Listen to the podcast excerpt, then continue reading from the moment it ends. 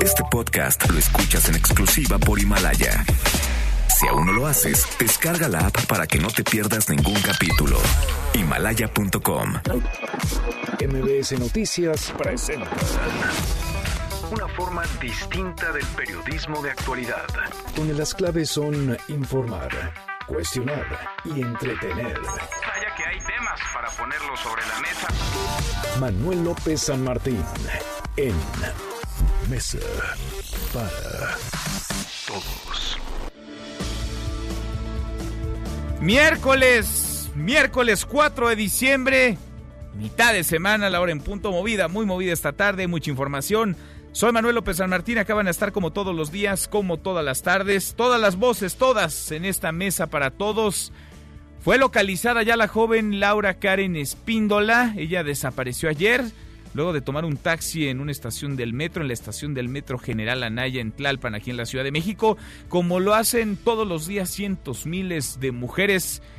La historia toda se hizo viral en redes sociales y ella corrió con suerte. Ella volvió a su casa por sus propios medios. No llegó en las mejores condiciones, ha dicho su hermano a través de Twitter, pero se encuentra bien. Sin embargo, hay otras mujeres que no han podido volver a sus casas. Sigue el drama de los feminicidios, de los abusos, del acoso, de la violencia contra las mujeres. A diario son asesinadas en nuestro país 10 mujeres en promedio. Nos vamos a detener en el tema también, en lo mucho que se dijo hoy en la mañanera, lo mismo sobre el contrabando de armas y dólares desde Estados Unidos, el problema del narcotráfico, la reunión que tendrá esta semana eh, en nuestro país el procurador, el fiscal general de los Estados Unidos, William Barr, con Marcelo Ebrard, el canciller, y el presidente se detuvo a pronunciarse sobre la reunión que mantuvo, se acuerda, el lunes con la familia Levarón Langford para dar seguimiento a las investigaciones del ataque y asesinato de seis niños y tres mujeres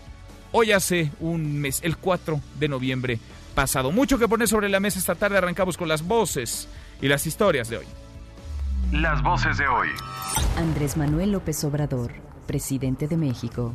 Respetamos la decisión que tomó la Suprema Corte de Justicia declarando inconstitucional la reforma que se hizo en el Congreso de Baja California, el Tribunal Electoral, a petición de la Suprema Corte. Respetamos ese punto de vista. Ricardo Rodríguez, titular del Instituto de Devolver al Pueblo lo Robado. Vamos a enriquecer y vamos a hacer una mega subasta. Además de las joyas, vamos a agregar algunos vehículos de lujo, Aston Martin, Ferrari, Lamborghini. General Luis Crescencio Sandoval, secretario de la Defensa Nacional. Realizamos una destrucción de armamento en 26 estados, lo vamos a hacer en dos más, Tabasco y Chiapas, y el día 9 en tres estados, Quintana Roo, Campeche y Yucatán. Claudia Sheinbaum, jefa de gobierno de la Ciudad de México. Desde ese momento se tomó conocimiento y el gobierno pues desplegó todo lo que tiene que desplegar en estos casos, está haciendo toda la investigación. Son las voces de quienes hacen la noticia, los temas que están sobre la mesa y estas las imperdibles. De hoy le entramos a la información. México no va a permitir ningún operativo de Estados Unidos en nuestro país. Esto lo aseguró hoy Andrés Manuel López Obrador en la mañanera. Dijo que en la visita del fiscal de los Estados Unidos, William Barr, a nuestro país, prevista para esta misma semana, se van a abordar dos temas principales. El contrabando de armas y dólares y también el problema del narcotráfico.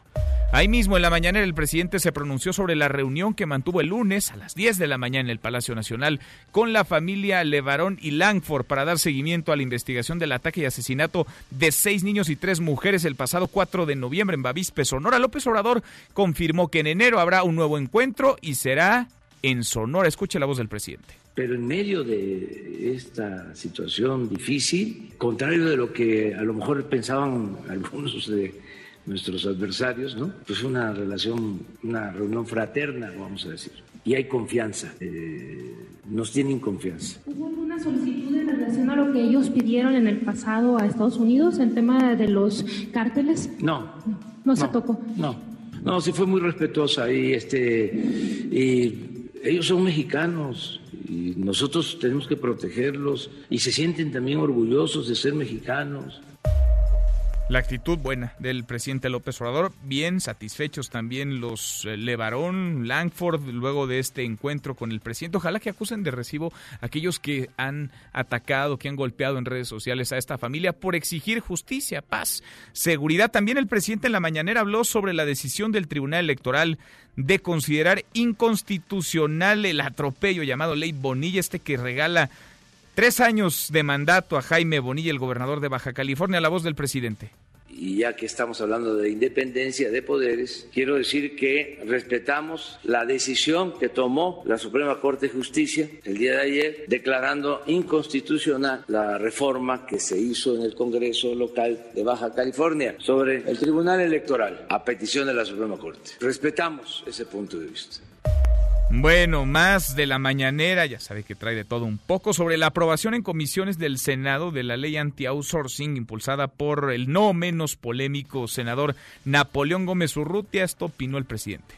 Que se lleve a cabo una consulta. No hace falta mucho tiempo. Ya hay posturas claras a favor y en contra, pero que sí se escuche. Ese es mi punto de vista. Que se escuche a todos, todo el que tenga algo que plantear. Bueno, y la jefa de gobierno, Claudia Sheinbaum, renunció a su facultad de elegir al fiscal o la fiscal de la Ciudad de México. Le pasó la papa caliente al Congreso local. Será el Congreso quien lo decida. Sheinbaum enviará al Congreso capitalino la terna completa con los tres nombres de los aspirantes a ocupar la fiscalía General de la Ciudad de México. Esta terna fue presentada por el Consejo Judicial Ciudadana. La integran Juan Manuel Daza, Fernando Vázquez Herrey también la actual procuradora capitalina Ernestina Godoy. Fue localizada ya la joven Laura Karen Espíndola, quien desapareció ayer luego de tomar un taxi en la estación del metro General Anaya en Tlalpan, en la Ciudad de México. Toda la historia se viralizó en redes sociales. Sus familiares informaron que llegó ya a su casa por sus propios medios y aunque no llegó en las mejores condiciones, informó en Twitter su hermano, se encuentra bien. Se espera que en las próximas horas presente su declaración ante las autoridades. Esto dijo hace unos momentos sobre el tema la procuradora Ernestina Godoy subió en redes incluso rápidamente, pero llegaron, la familia llegó a la fiscalía en la madrugada a presentar la denuncia, se les atendió inmediatamente, se, se activan todos los protocolos que, se estilan desde fotovolantes, cámaras eh, y volantes a las fiscalías de los estados. Afortunadamente llegó esta chica llegó. Eh, está, están en este momento en nuestra área de atención a víctimas.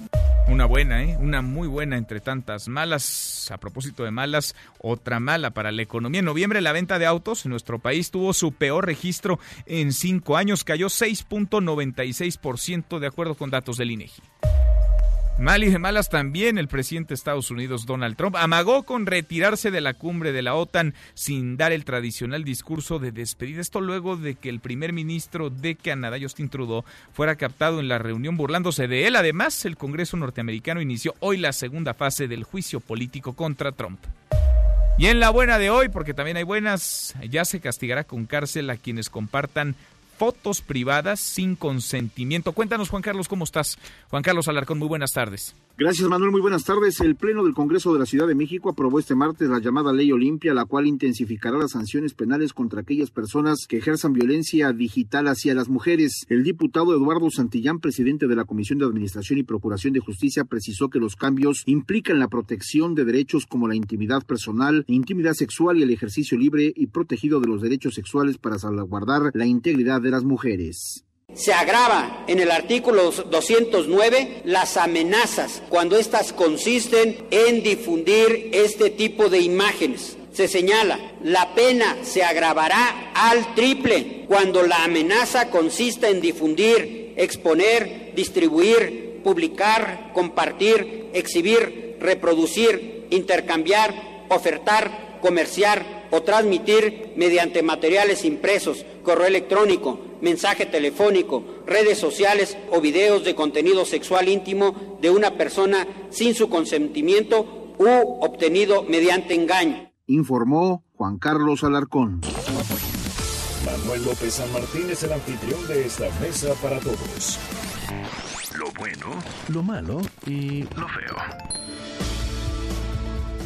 Lo bueno esta tarde de miércoles, mitad de semana, es miércoles 4 de diciembre. Apareció con bien, apareció con vida Karen Espíndola. Ayer por la noche salió de una estación del metro, como lo hacen todos los días miles de mujeres. Tomó un taxi, reportó por WhatsApp a su mamá que quien manejaba lucía sospechoso. Durante horas no se supo más de ella. Ya volvió a casa, no en las mejores condiciones, dijo su hermano, pero volvió con bien. Lo malo, pues lo malo es que hay cientos de mujeres que no tienen la misma suerte que Karen. Ya vamos a estar platicando de un par de casos de hoy, uno en el Estado de México, otro en Guanajuato, en donde las mujeres son víctimas de la violencia, del acoso, del abuso, pero también son asesinadas, son víctimas de feminicidio. Lo feo, lo feo es esto, la situación de violencia contra las mujeres, los feminicidios, el acoso y los abusos como una cosa cotidiana. Todos los días, 10 mujeres son asesinadas en nuestro país. Vamos a platicar del tema y nos detendremos también en la opinión, la resolución que ayer el Tribunal Electoral del Poder Judicial de la Federación dio en torno a la ley Bonilla. Está patada la legalidad este atropello a las instituciones que pretende regalar tres años de gobierno a Jaime Bonilla, gobernador en Baja California. Es un traje a la medida que le hizo el Congreso del Estado convertido en sastrería. Bonilla fue electo para dos años en el cargo ya habiendo ganado, ya con su constancia de mayoría bajo el brazo, decidió que se quería quedar otro rato, tres años más, ¿por qué no? y gobernar cinco. Bueno, pues el Tribunal Electoral del Poder Judicial de la Federación ha declarado inconstitucional la ley Bonilla. Ahora le va a tocar a la Suprema Corte de Justicia de la Nación definir el tema. Ya este año no será posible, se irá hasta el próximo, pero están todos los ojos puestos en la Corte. ¿Qué tendría, cómo tendría que resolver? ¿Qué tendría que eh, dar como fallo la Suprema Corte de Justicia de la Nación? tendría que votar en el mismo sentido que el Tribunal Electoral, ojo, lo hizo además por unanimidad, debería revisar las pruebas partiendo desde cero o de plano tendría que avalar la ley Bonilla. Opine con el hashtag Mesa para Todos, abiertas ya nuestras vías de comunicación, el WhatsApp 5524 99125, viene el teléfono en cabina 5166 1025. Pausa, vamos arrancando esta mesa, la Mesa para Todos. Infórmate también vía Twitter, arroba M. López San Martín. Llámanos, teléfono en cabina 5166-1025. Este podcast lo escuchas en exclusiva por Himalaya. Este es su archivo muerto en Mesa para Todos. Grabación de Carl Perkins, Jerry Lee Lewis, Johnny Cash y Elvis Presley. Los cuatro hombres fueron conocidos como The Million Dollar Carter y esa legendaria grabación se publicó 40 años después, 4 de diciembre 1956. Well,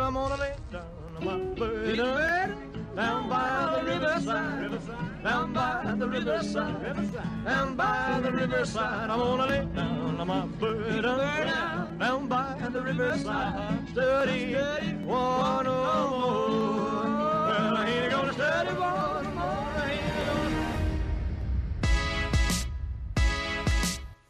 Seguimos, volvemos a esta mesa, la mesa para todos, de todo un poco, como todos los días en la mañanera del presidente López Obrador, ahí en el Palacio Nacional. Rocío Méndez, Rocío, ¿cómo estás? Hola, buenas tardes.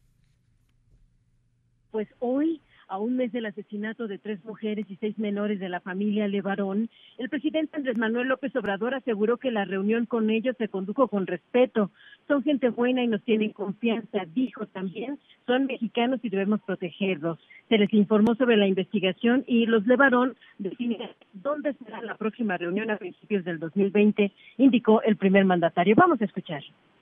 A lo mejor se pensaba de que nos quedamos paralizados, pero no fue así. Por eso se ha avanzado en la investigación, hay resultados, todo eso se les informó y vamos a continuar para que se esclarezcan los hechos por completo y se haga justicia. Una relación de mucho respeto y ellos lo que quieren es que, como es natural, que haya justicia y están llenos de dolor por la tragedia y tienen todo su derecho y nosotros tenemos la responsabilidad de atenderlos, de escucharlos y de dar resultados.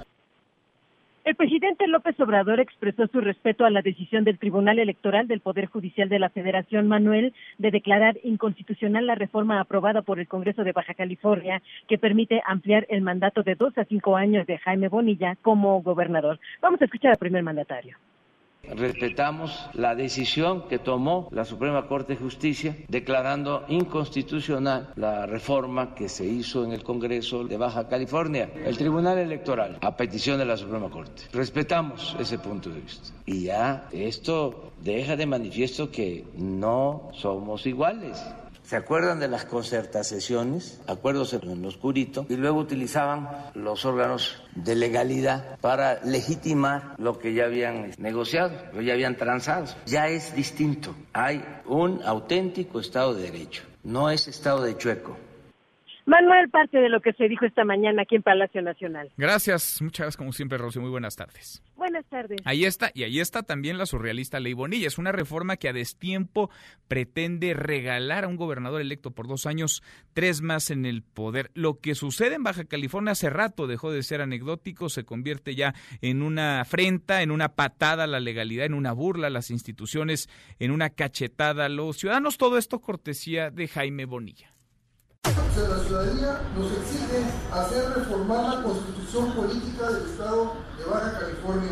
21 votos a favor y un voto nulo. Se declara aprobada la iniciativa presentada por el diputado Víctor Manuel Morán Hernández. Pero el cambio de las reglas del juego me parece que es inaceptable. Hoy es legal porque el Congreso que emitió la norma estaba facultado para emitir las normas protesto guardar y hacer guardar la constitución política de los Estados Unidos mexicanos, desempeñando leal y patrióticamente el cargo de gobernador. Si termina en cinco años, yo me voy a someter a la revocación de mandato. Me dijeron, ¿es legal? Los cinco años le dije, ¿es legal? Y si aquí se decidió lo que se quién iba a ganar, quién iba a ser presidente, quién iba a ser gobernador, quién iba a ser secretario. Lo que la Suprema Corte de Justicia decida, lo voy a acatar.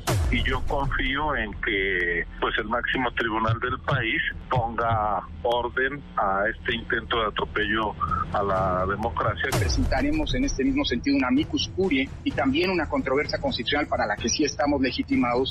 Que se anulen, para decirlo de manera coloquial, las eh, reformas que llevan a cabo a la Constitución de Baja California. Vamos acompañando una acción de inconstitucionalidad que presentó la Comisión Nacional de Derechos Humanos. Es una burla, es una vacilada, es una tomadura de pelo que quieren hacer valer. Esperamos que la Suprema Corte pueda resolver con absoluta autonomía e independencia su resolución final sobre esta llamada ley Bonilla. Los siete magistrados electorales, en donde ellos concluyeron que esta reforma de la ley Bonilla como la conocemos simplemente es inconstitucional. Respetamos la decisión que tomó la Suprema Corte de Justicia declarando inconstitucional la reforma. ¿Se acuerdan de las concertaciones? Acuerdos en lo oscurito. Y luego utilizaban los órganos de legalidad para legitimar lo que ya habían negociado, lo ya habían transado. Ya es distinto. Hay un auténtico Estado de Derecho. No es Estado de chueco. Ahí está la ley Bonilla y las artimañas que el propio Jaime Bonilla y los suyos han utilizado, han echado mano de las mismas para confeccionarse un traje a la medida para usurpar una posición de gobierno que no obtuvieron en las urnas. No solamente es burdo, es grosero, es antidemocrático, es ilegal. Ayer le decía la Sala Superior del Tribunal Electoral del Poder Judicial de la Federación determinó como inconstitucional esta llamada ley Bonilla. Yo le agradezco mucho al abogado, al profesor de la Facultad de Derecho de la Universidad Nacional Autónoma de México, Francisco Burgoa, que platique con nosotros esta tarde. Gracias, Francisco, ¿cómo estás? Al contrario, Manuel, con el gusto de saludarte y estar contigo en tu programa de MBC Noticias. Igualmente, muchas gracias por platicar con nosotros. ¿Cómo ves lo resuelto ayer, la opinión vertida por el Tribunal Electoral del Poder Judicial de la Federación? Mira, este, nada más como una este, precisión, realmente no fue ayer esta opinión que emitió el Tribunal Electoral, de hecho fue desde el 31 de octubre, solo que apenas en los últimos días empezó a tener este una difusión, lo cual me parece extraordinario. O sea, tiene más de un mes. Sí, así es, porque como parte de el procedimiento de para poder llevar a cabo esta acción de inconstitucionalidad, el ministro ponente le solicitó al Tribunal Electoral desde el 23 de octubre una opinión técnica sobre esta ya conocida como la ley Bonilla. Entonces, pues fue una semana este, después ya el Tribunal Electoral remitió a la Suprema Corte esta opinión que es la que se ha estado difundiendo en estos este, últimos días, lo cual ya mira, más más allá de que fue desde hace más de un mes, creo que es muy importante que este tema siga presente porque es un tema que no debe de pasar. Digo, ahorita en tu programa hiciste este recuento de todas las voces que son más las que estamos a favor de la democracia, más a favor de la Constitución, más a favor de los principios democráticos que de ninguna manera deben ser vulnerados, violados, atropellados y con todos los adjetivos que podamos nosotros incorporar. De hecho, en esta opinión que emitió el Tribunal Electoral, que si bien es cierto, no es obligatoria para la Suprema Corte, porque la Suprema Corte tiene la libertad de jurisdicción para tomar sus propias decisiones con independencia de la opinión del Tribunal Electoral o de cualquier otra opinión que pudiese tener. Pero bueno, es finalmente un tribunal especializado en la materia electoral en donde los siete magistrados por unanimidad determinaron que sí existe una violación a la Constitución, es decir, hay elementos para declarar la invalidez de esta ley Bonilla y por lo tanto hacer que se respete el mandato de los ciudadanos de Baja California para que quede en dos años y no en los cinco. Sí, que no es menor, ¿no? Se pretende. No es, no es menor, además, Francisco, que sea por unanimidad. ¿Qué tanta presión ves le mete a la Suprema Corte de Justicia de la Nación la opinión del tribunal? Pues mira, esa presión que yo este veo, pues es una presión que simplemente se está sumando a todas las voces que hemos tenido desde la academia, desde institutos de investigación, colegios de abogados, también de actores políticos, de ciudadanos, de espacios de radio como el tuyo, Manuel, en donde se le ha dado esta difusión, pero para que la ciudadanía se entere que hay momentos en donde no se puede permitir que se alteren las reglas del juego con posterioridad a que el juego ya terminó, como es este caso. Entonces, los ministros, que si bien es cierto tienen autonomía e independencia para tomar sus propias decisiones, caray, pues vamos, si consideramos que la unanimidad del Tribunal Electoral de sus magistrados pues fue en términos de declarar esta inconstitucionalidad, digo, es un elemento que debe ser de peso para los ministros. Hoy, Martín, yo no yo no tengo ninguna duda, estoy seguro que va a ser una votación por unanimidad en la Suprema Corte. Si hoy fuera la votación del Pleno serían 10 a 0, pero bueno, ya para el día de mañana tendremos ya una nueva ministra en la Corte, entonces este asunto se va a resolver de acuerdo a los tiempos de el procedimiento hasta el otro año. Entonces, posiblemente enero, febrero, en el primer trimestre, sin duda alguna, se va a estar resolviendo por la Corte, en donde yo confío plenamente en el criterio de quienes integran el Pleno de la Corte para que se lleve a cabo esta declaratoria de inconstitucionalidad. Primer trimestre entonces del próximo año verías esto. Eh, sí, mira, digo, quisiera ser muy optimista y decirte que en el mes de enero, pero la verdad es que no lo sabemos, tienen sus tiempos y además de que no existe ahorita una presión, digamos, en términos de lo que es que estuviéramos ya a punto de que se concluyan los dos años del el mandato inicial de Jaime Bonilla, entonces ahí se había una presión, entonces ahorita la verdad es que no hay una presión urgente, hay una presión en términos de hacer que se respete el Estado de Derecho, como lo dijo el presidente. Y de certeza, ¿no? También porque el propio Bonilla, que hemos platicado con él, dice, bueno, yo voy a gobernar para cinco años, ¿eh? O sea, a mí hasta que no me digan lo contrario, voy a estar tomando decisiones, ejecutando planes, programas, eh, trazando proyectos para cinco años. Y eso, pues, eh, podría ir en detrimento de los propios ciudadanos de Baja California que votaron para un gobernador de dos años, ni siquiera de dos años, de un año nueve meses. Exactamente, entonces, pues digo, pues él, eh, Jaime Bonilla, probablemente tiene sus propias aspiraciones, digo, pues es, es respetable, pero de ninguna forma puede pensar más allá de lo que vaya en contra de la Constitución, digo, porque si bien es cierto, los congresos locales pueden reformar, pueden crear sus leyes de acuerdo a lo que ellos estimen, digo, finalmente esta configuración normativa que tienen debe ser de acuerdo a lo que dice la Constitución Federal. y entonces esta cortesía que tenemos nos la dejó el Congreso anterior, cuya mayoría era del Partido Acción Nacional. Tampoco creo que, no se nos olvide ese punto. Qué tema este, ¿no? Increíble, surrealista. Ya en el camino, más allá de lo que se resuelve, ojalá que tengas voz de profeta, ojalá que salga por unanimidad en la Corte, en contra, por supuesto, de esta ley Bonilla, pero en el camino ya se retrató y de cuerpo entero Jaime, Jaime Bonilla. Francisco, gracias por platicar con nosotros esta tarde. al contrario, Manuel, un abrazo y también para todo tu auditorio. Otro de vuelta. Muy buenas tardes. Es el abogado Francisco Burgua, profesor de Derecho Constitucional en la Facultad de Derecho de la Universidad Nacional Autónoma de México. Y por eso se vuelve clave, fundamental, quién va a ocupar la vacante por este tema y otros, pero este fundamentalmente que dejó el ministro Eduardo Medina Mora con su renuncia. Justo hoy comienzan las comparecencias de las tres integrantes de la terna enviada por el presidente López Obrador para ocupar ese espacio, ese asiento que sigue vacío. La Corte está incompleta. La Corte tiene hoy solamente 10 de 11 ministros. Diana Álvarez Mauri, Margarita Ríos Farjat y Ana Laura Margaroni, Magaloni son las tres propuestas del presidente López Obrador. Oscar Palacios, hasta el Senado. Vamos contigo. Oscar, ¿cómo estás? Buenas tardes.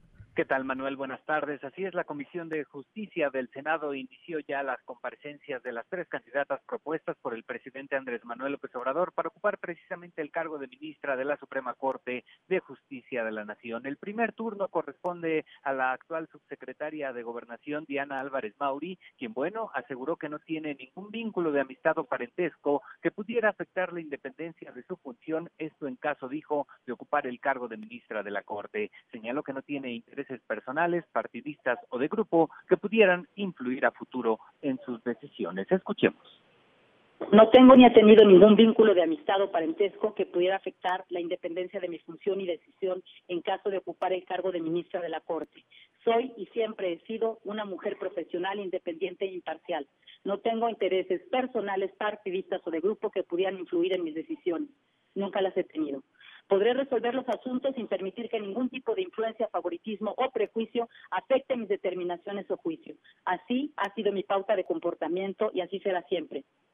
Diana Álvarez Mauri precisó que no tiene ninguna afiliación partidista ni formó parte de la coalición que encabezó el presidente Andrés Manuel López Obrador en las pasadas elecciones. Indicó en este sentido que las invitaciones que recibió a formar parte de la terna para ocupar el cargo de fiscal anticorrupción y posteriormente para sumarse a la administración pública como subsecretaria de Gobernación se deben a su trayectoria profesional, sus conocimientos académicos y su firme convicción por la honestidad. Así lo dijo. No tengo ni tenía entonces afiliación partidista alguna. No había participado en actividades político-electorales en 2018, ni había formado parte de la coalición que encabezó el presidente Andrés Manuel López Obrador. Lo único que podía ofrecer para respaldar esas invitaciones era mi trayectoria profesional, mis conocimientos académicos y mi firme convicción por la honestidad, la autenticidad y por el comportamiento impecable y congruente. Creo que eso motivó aquellas experiencias. Estoy convencida que eso mismo es lo que sostiene mi participación con ustedes esta mañana. Por otro lado, resaltó que la Suprema Corte de Justicia de la Nación debe abrir sus puertas a todas las personas, grupos y comunidades. Señaló que debe situar siempre al ser humano en el centro de sus acciones. Una vez que concluya esta comparecencia de Diana Álvarez Mauri, quien responde justo en estos momentos a los cuestionamientos de los senadores, bueno, pues correrá el turno de Ana Laura Magaloni y Ana Margarita Ríos Farjat. Manuel, seguimos pendientes, es el reporte. Buenas tardes. Buenas tardes, gracias, Oscar. Hasta luego. Hasta un ratito volvemos a platicar contigo porque es fundamental, es clave lo que está ocurriendo justo ahora en estas comparecencias de cara a quién ocupará la vacante que dejó el ministro Eduardo Medina Mora en la Suprema Corte de Justicia de la Nación. Son tres buenos perfiles, hay que decirlo mucho mejor esta terna que las otras dos que ha enviado el presidente López Obrador, pero hay algo innegable. Dos de las tres integrantes de esta terna trabajan en el gobierno federal tienen el cargo que tienen por decisión del presidente. Diana Álvarez Mauri es subsecretaria en Gobernación y Margarita Ríos Farjat es la titular del SAT. Ana Laura Magaloni es una académica, tiene décadas trabajando no solamente desde las aulas, sino también a pie de tierra en el piso, en contacto con poblaciones vulnerables, buscando caminos para llegar a la justicia. Son tres perfiles, insisto, buenos, mejores los tres que los presentados en otras ternas por el propio presidente López Obrador. Ojalá que la decisión sea lo más apegada posible a lo que le conviene a la Corte y no a los intereses políticos, partidistas o de un grupo, el grupo que está en el poder. Casi llegamos a la media hora con 29, pausa y volvemos con un resumen de lo más importante del día, esta mesa, la mesa para todos. No te levantes. Podrías perder tu lugar en la mesa para todos. Con Manuel López San Martín. Regresamos. Dividiendo el aire para estar más cerca de ti. Sumando comunicación y multiplicando información para tener un saldo significativo. 102.5 MBS Noticias. Quiero dinero. Saque su guardadito. Habrá una subasta en Los Pinos el 14 y 15 de diciembre, en donde se encontrarán joyas, residencias y autos de lujo, desde un Ferrari hasta un Aston Martin. Esta vez será en beneficio de la Yesca Nayarit y Atarjea, Guanajuato. Y vamos a tratar que esta subasta sea una subasta perfecta. ¿Perfecta en qué? En entusiasmo, en participación, en recaudación.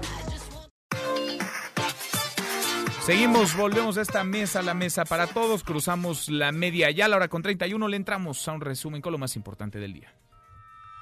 Resumen nacional.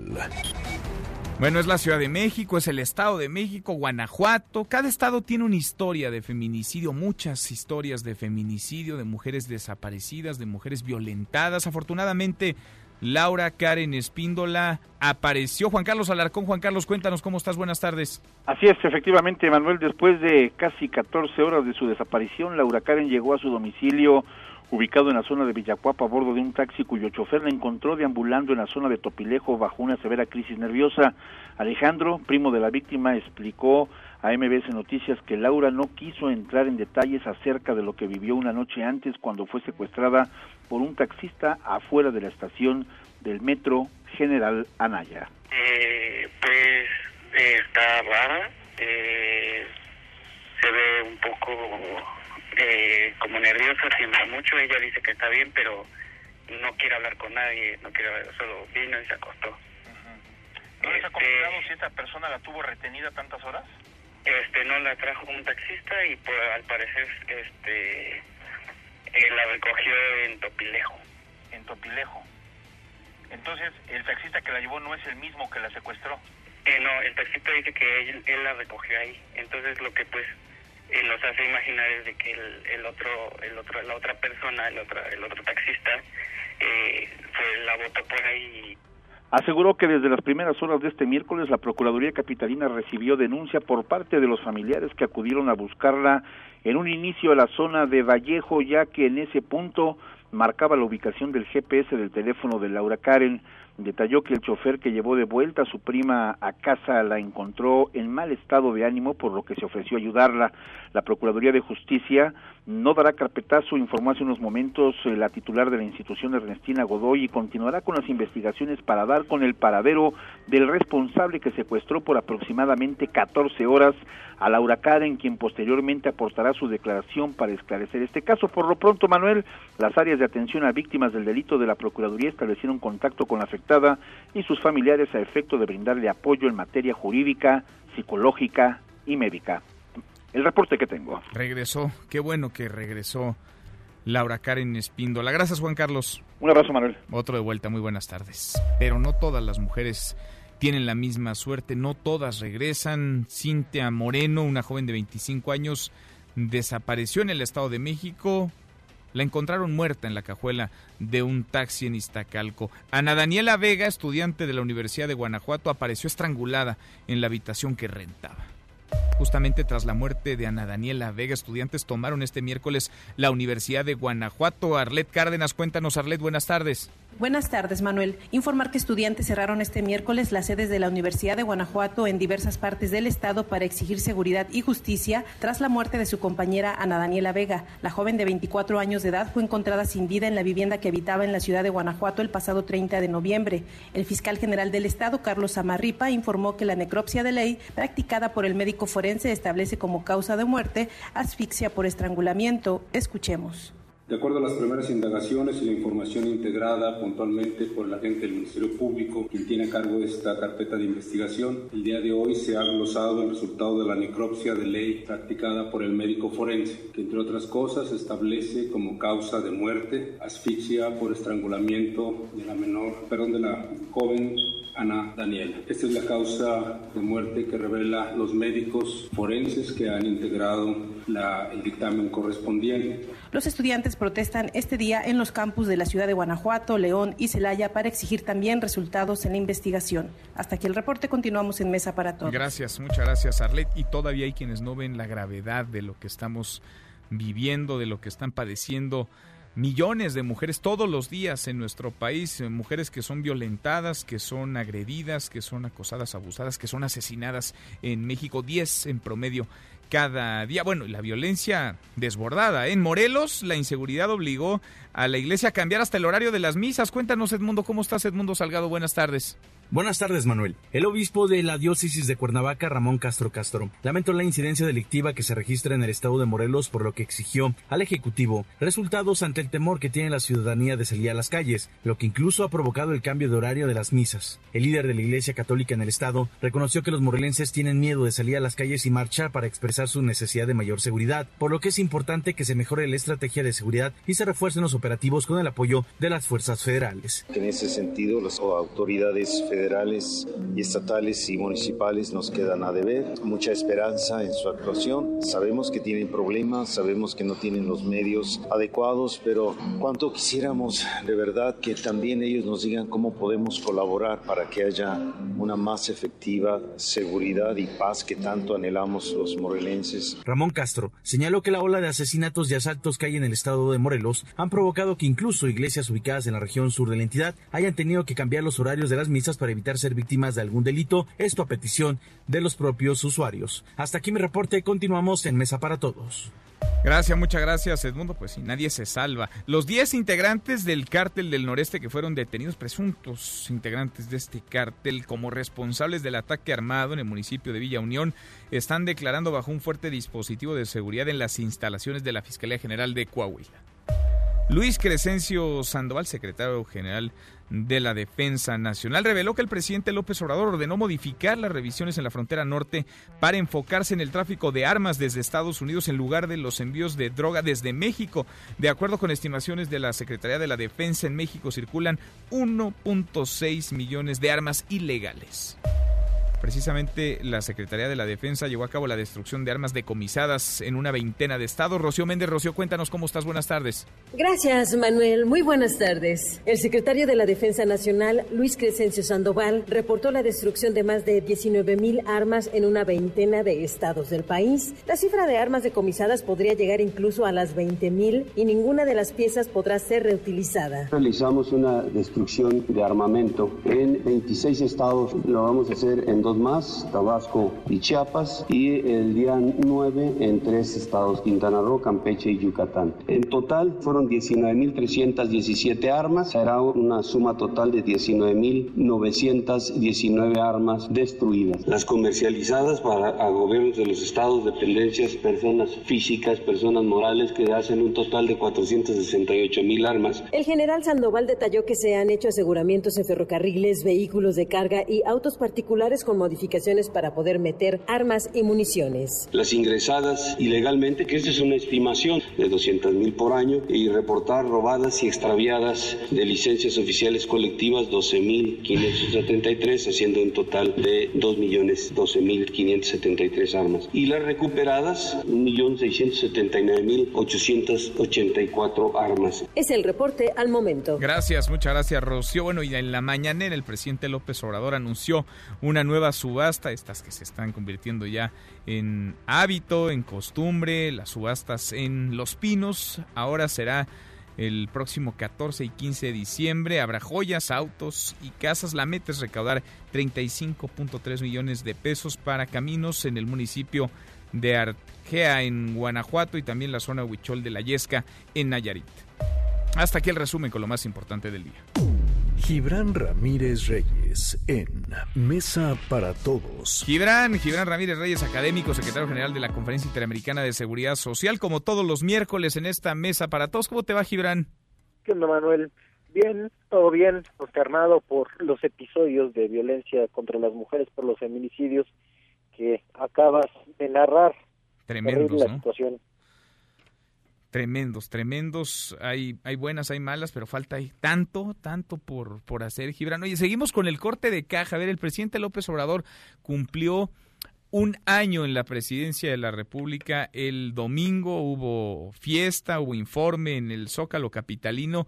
¿Cómo evalúas al presidente a un año de haber llegado al poder?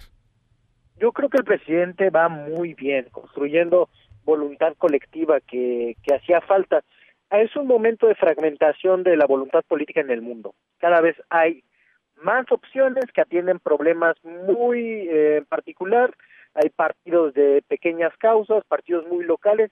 La voluntad política se fragmenta en todo el mundo. Y aquí en México veníamos de eso, veníamos de ese proceso y estamos ahora en un momento unitario, con una voluntad colectiva muy firme que pese a que los medios de comunicación, los ataques, no las críticas, los ataques son muy constantes y a veces malintencionados, eh, la popularidad del gobierno se mantiene así, yo creo que es por algo.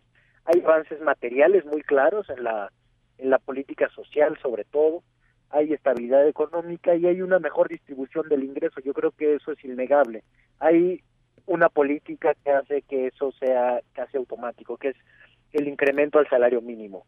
Hemos avanzado en eso, hemos avanzado en el salario promedio, en la economía formal, pero faltan muchas cosas y creo que el principal pendiente, ya lo ha dicho todo el mundo, no hay que inventar nada, es el tema de la seguridad. Si bien se paró el crecimiento de la espiral de violencia y se va a mantener, digamos, en la misma tendencia que el último año de gobierno de Peña Nieto. Eso sigue igual, es una emergencia nacional en la que seguimos parados, en donde no se ha mejorado, si bien ya se dibuja una estrategia distinta. Sí, porque la inseguridad ahí estaba, ¿no? Desde hace muchos años eh, la inseguridad ha ido creciendo constantemente. No llegó con el presidente López Obrador, pero sí se prometió en campaña detener esto. ¿Cuánto tiempo, Gibran? ¿Crees que es un plazo razonable para que cambie la percepción y sobre todo la realidad en materia de seguridad. Alfonso Brazo insiste en este punto de inflexión en que en efecto pues ya cambió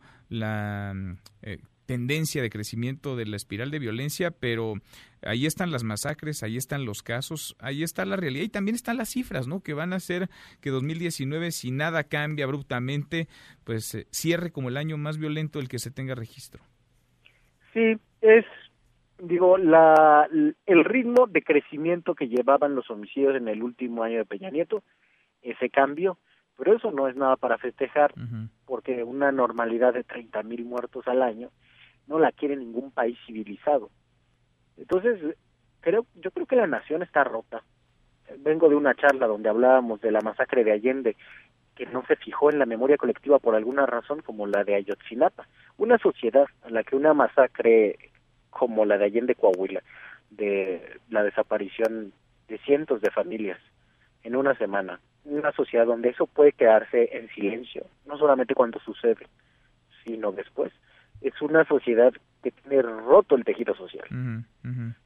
Ahora, ante esto uno pensaría pues que sí le toca al gobierno, pero también necesitamos, Gibran, no sé cómo lo veas tú, mejores opositores y la oposición un año después pues no sé si sigue en la lona, pero extraviada sí continúa. ¿No necesitaríamos también un gobierno, pues sí, en serio, que gobierne para todos, pero una oposición seria que enfrente realmente con argumentos una administración que pueda contrastar y que pueda convencer incluso, ¿por qué no? Sí, yo creo que es uno de nuestros principales faltantes. Yo creo que la gente ha entendido que López Obrador no está gobernando para los suyos, sino para todos. Yo a eso le atribuyo eh, el alto porcentaje de aprobación. Hay una voluntad nacional más o menos robusta en ese sentido.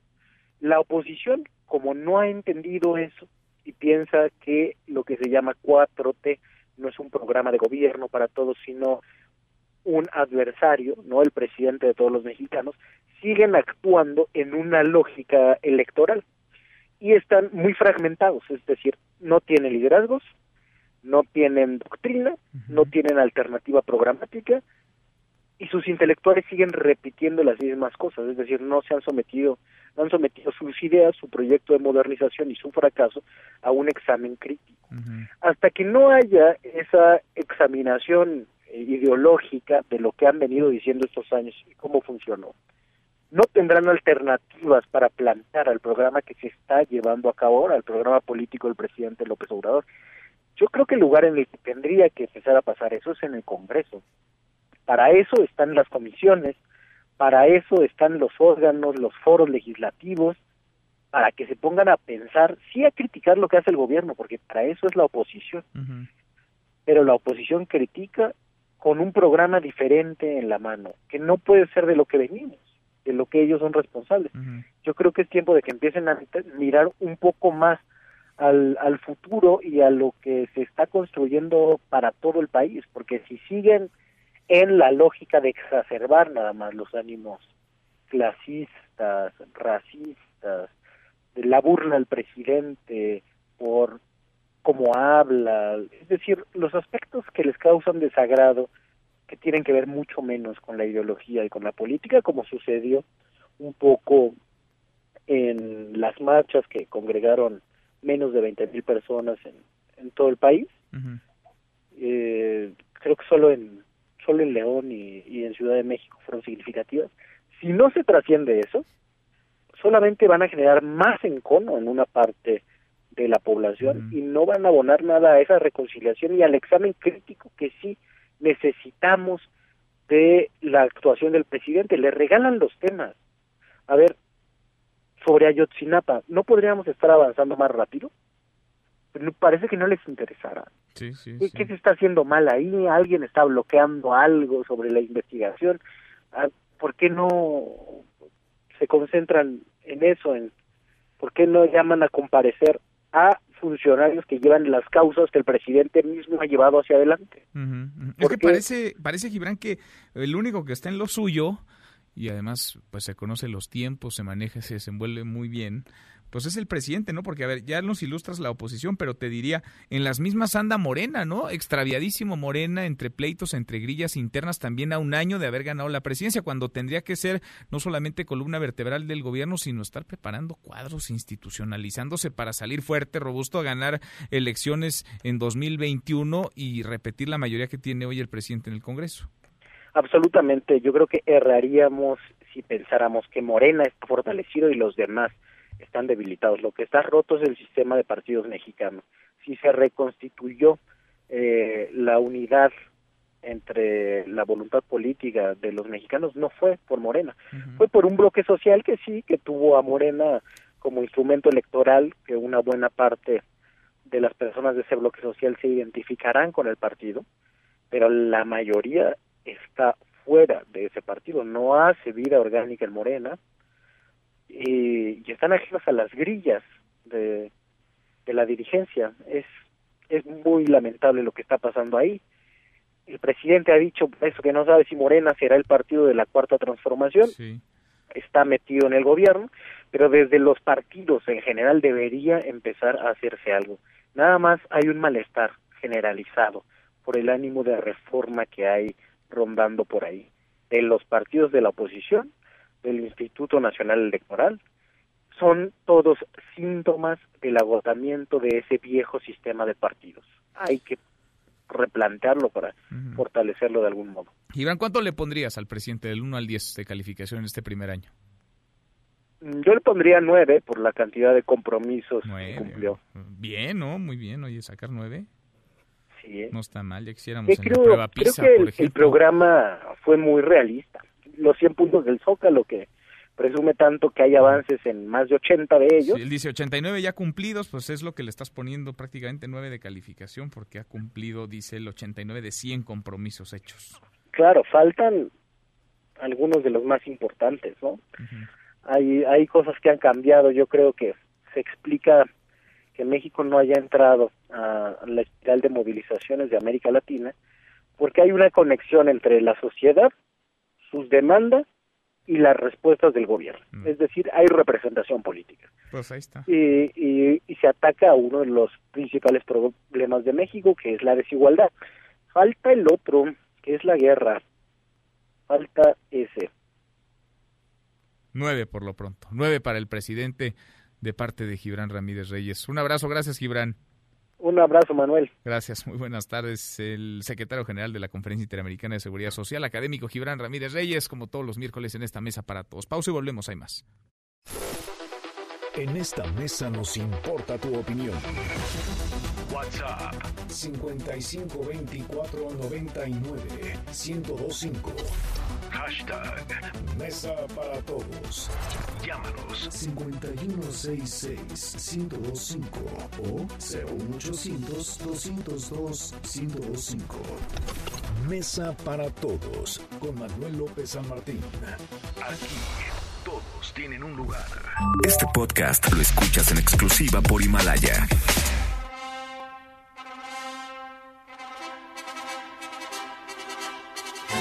La parroquia de San Cristóbal Tecolit en Valle de Toluca anunció la boda de un hombre de 45 años de edad con una menor de edad, de 15 años. El DIF del Estado de México ya tomó cartas en el asunto y la parroquia ofreció sus disculpas al pueblo de Dios.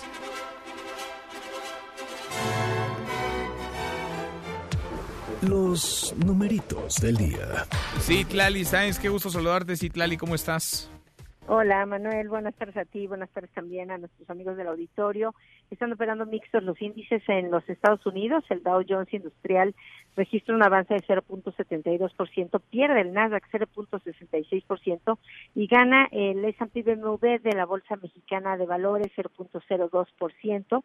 Se coloca en 42.299.09 unidades, mientras que en el mercado cambiario el dólar de mentalidad bancaria se compra en 18 pesos con 89 centavos, se vende en 19 pesos con 76, el euro se compra en 21 pesos con 50 y se venden 21 pesos con 52 centavos. Manuel, mi reporte al auditorio. Gracias, muchas gracias, Itlali. Muy buenas tardes. Buenas tardes. El Maratón de Premios HSBC presenta a comprar y a ganar con el Maratón de Premios HSBC. Acumula kilómetros con las compras de tu tarjeta de crédito HSBC del 15 de noviembre de 2019 al 15 de enero de 2020 y cámbialos por increíbles premios. Consulta términos, requisitos de contratación, comisiones y condiciones de la promoción en www.hsbc.com.mx diagonal maratón. Economía y finanzas con Eduardo Torreblanca. Lalo, qué gusto saludarte, ¿cómo estás? Igualmente, Manuel, ¿cómo estás? Buenas tardes, buenas tardes al auditorio. A ver, hay subejercicios y también retraso en pagos. Lalo, cuéntanos. Sí, ese es un asunto que debe preocupar mucho al gobierno federal y que se refleja en el estancamiento económico que estamos actualmente viviendo. Pues resulta que datos de la Cámara Mexicana de la Industria de la Construcción afirman que en materia de obra, en materia de construcción, tenemos hoy de obra pública, hoy tenemos un rezago de 72% con respecto a lo que se pensaba invertir en este año, 72%. En el mejor de los casos podríamos pensar que habría un subejercicio al término de este mes, el término del año, de 50%, incluso en el mejor de los casos, lo que significa que se habrá evitado, no se habrán ejercido los presupuestos, los recursos que pensaban invertirse en gasto de obra pública. Eh, de un total de 400 mil millones de pesos, algo así como el 78% corresponderían tanto a Pemex como la Comisión Federal de Electricidad. Eh, o sea, tan solo esas dos dependencias son responsables en gran medida del rezago en el ejercicio del presupuesto. Y esa es una. La otra es que lamentablemente, y no es algo eh, privativo de esta administración, ya ha sucedido con otros con otras administraciones federales, no se paga a tiempo.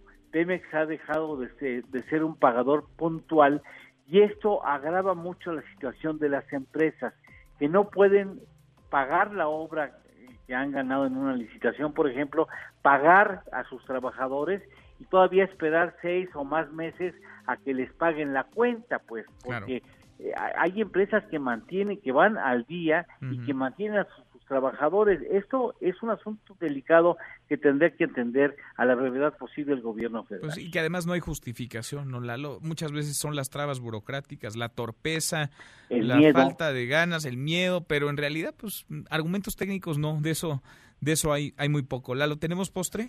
Por supuesto, hoy dio a conocer el INEGI el costo ecológico de nuestra economía al 2018, 4.3% mm. del PIB, es decir, destruimos o afectamos dos veces más lo que logramos crecer. Crecemos al dos, al doble fue el costo ecológico de la actividad económica en el país. Crecimos dos y afectamos ecológicamente 4.3% del PIB. Qué cosa. Buen dato. Gracias, Lalo. Gracias a ustedes. Buen provecho. Muy buenas tardes, es Eduardo Torreblanca. Con él cerramos esta primera hora saludando a nuestros amigos de Torreón, Coahuila. Ya nos escuchan a través de Q en el 91.1 de FM. Pausa, volvemos con la segunda de esta mesa, la mesa para todos. El Maratón de Premios HSBC presentó Información para el nuevo milenio. Mesa para todos con Manuel López San Martín. Regresamos. Este podcast lo escuchas en exclusiva por Himalaya. Después de que jugadores de la sub-17 se burlaron del himno feminista El violador eres tú, el Club América lanzó un comunicado en donde condenan dichas acciones y afirmaron que además de tomar medidas disciplinarias, se capacitarán en contra de la violencia de género.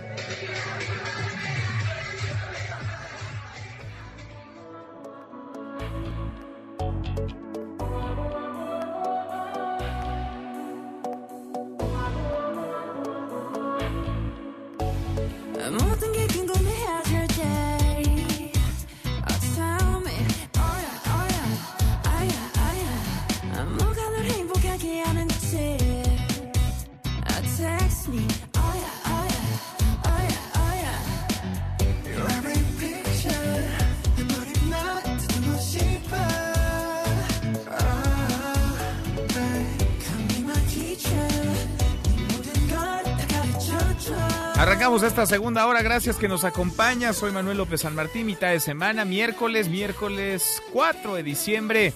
Vamos a revisar las redes, cómo se mueven las cosas en Twitter de las redes, esta mesa, la mesa para todos. Caemos en las redes. Bueno, se está moviendo el eh, hashtag desde ayer por la noche. Te buscamos Karen. Afortunadamente, la joven Laura Karen Espíndola está ya en su casa. Apareció, Llegó, dijo su hermano en Twitter, no en las mejores condiciones, pero llegó. Había desaparecido anoche tras abordar un taxi en el metro General Anaya, en la calzada de Tlalpan, en la Ciudad de México. Karen vive para contarla. Hay muchas otras mujeres, por desgracia, que no en nuestro país. A diario, 10 mujeres en promedio son asesinadas. En el Estado de México, por ejemplo, Cintia Moreno, una joven de 25 años, desapareció. La hallaron muerta en la cajuela de un taxi. Esto en la alcaldista Calco. Ana Daniela Vega, estudiante de la Universidad de Guanajuato, apareció estrangulada en la habitación que rentaba. Por eso, hoy estudiantes de esa universidad han tomado el plantel educativo. Son historias que tienen nombre y apellido, son mujeres que son a diario violentadas, abusadas, acosadas que son asesinadas. Es un tema este por demás preocupante y delicado. Otra buena, afortunadamente otra buena, la joven Daniela Abigail González Becerril fue localizada ya también en el Estado de México. Ella es estudiante de la Universidad Autónoma del Estado de México y fue localizada con vida. Es una buena noticia, pero vaya, cada uno de estos casos retrata la descomposición y sobre todo la exposición a la que están hoy las mujeres arriesgándose porque son vejadas, porque son molestadas, porque hay violencia de género y porque además en la gran parte y en la gran mayoría de los casos no hay castigo, no hay consecuencia para los responsables, permanecen en la total impunidad. Sobre el tema se mueve el hashtag América Sub 17. Vaya, de vergüenza, ¿eh? De vergüenza el video de los jugadores de la Sub 17. Eh, yo he preferido no compartirlo en redes sociales porque hablamos también de menores de edad o son menores de edad quienes aparecen en esas imágenes, pero el América ha anunciado ya que tomará medidas, ojalá, porque la violencia contra las mujeres en un país en el que a diario matan en promedio a 10 de ellas no puede, no debe minimizarse. Ahora le vamos a entrar al tema con Nicolás Romay, lo platicaremos también con Marion Reimers, porque es un asunto no menor, parece anecdótico. Yo leía en redes sociales a varias voces, a varios tuiteros que decían, no es para tanto, están echando relajos, son chavitos, así se divierten. Híjole, en el contexto de violencia en el que vivimos sí es para tanto y sí tendría que generar esto una conciencia al menos de lo que está bien y de lo que está mal y tendría que haber consecuencia y tendría que haber castigo. Vaya, nadie pide la cárcel para estos jóvenes, pero sí que como próximas figuras son los chavitos, la sub-17 del Club América, seguramente muchos de ellos llegarán a la primera división, serán ídolos, serán figuras, pues que sepan la responsabilidad que eso implica la responsabilidad que esto traerá. Y se mueve además el nombre de Donald Trump. Y es que Donald Trump ha llamado a Justin Trudeau doble cara durante la cumbre de la OTAN. Ambos mandatarios estuvieron en Londres y durante la conferencia de prensa con Angela Merkel, el presidente de Estados Unidos habló sobre un video donde varios líderes presuntamente se están riendo de él, entre otros está sí Justin Trudeau, pero también Emmanuel Macron, el primer ministro canadiense dijo que cada líder tiene equipos que de vez en cuando se quedan boquiabiertos ante sorpresas no programadas como el video en sí. Por ejemplo, mucho, muchísimo que platicar porque además hoy arranca las semifinales en la liguilla, en la Liga MX, con Nicolás Romay. El.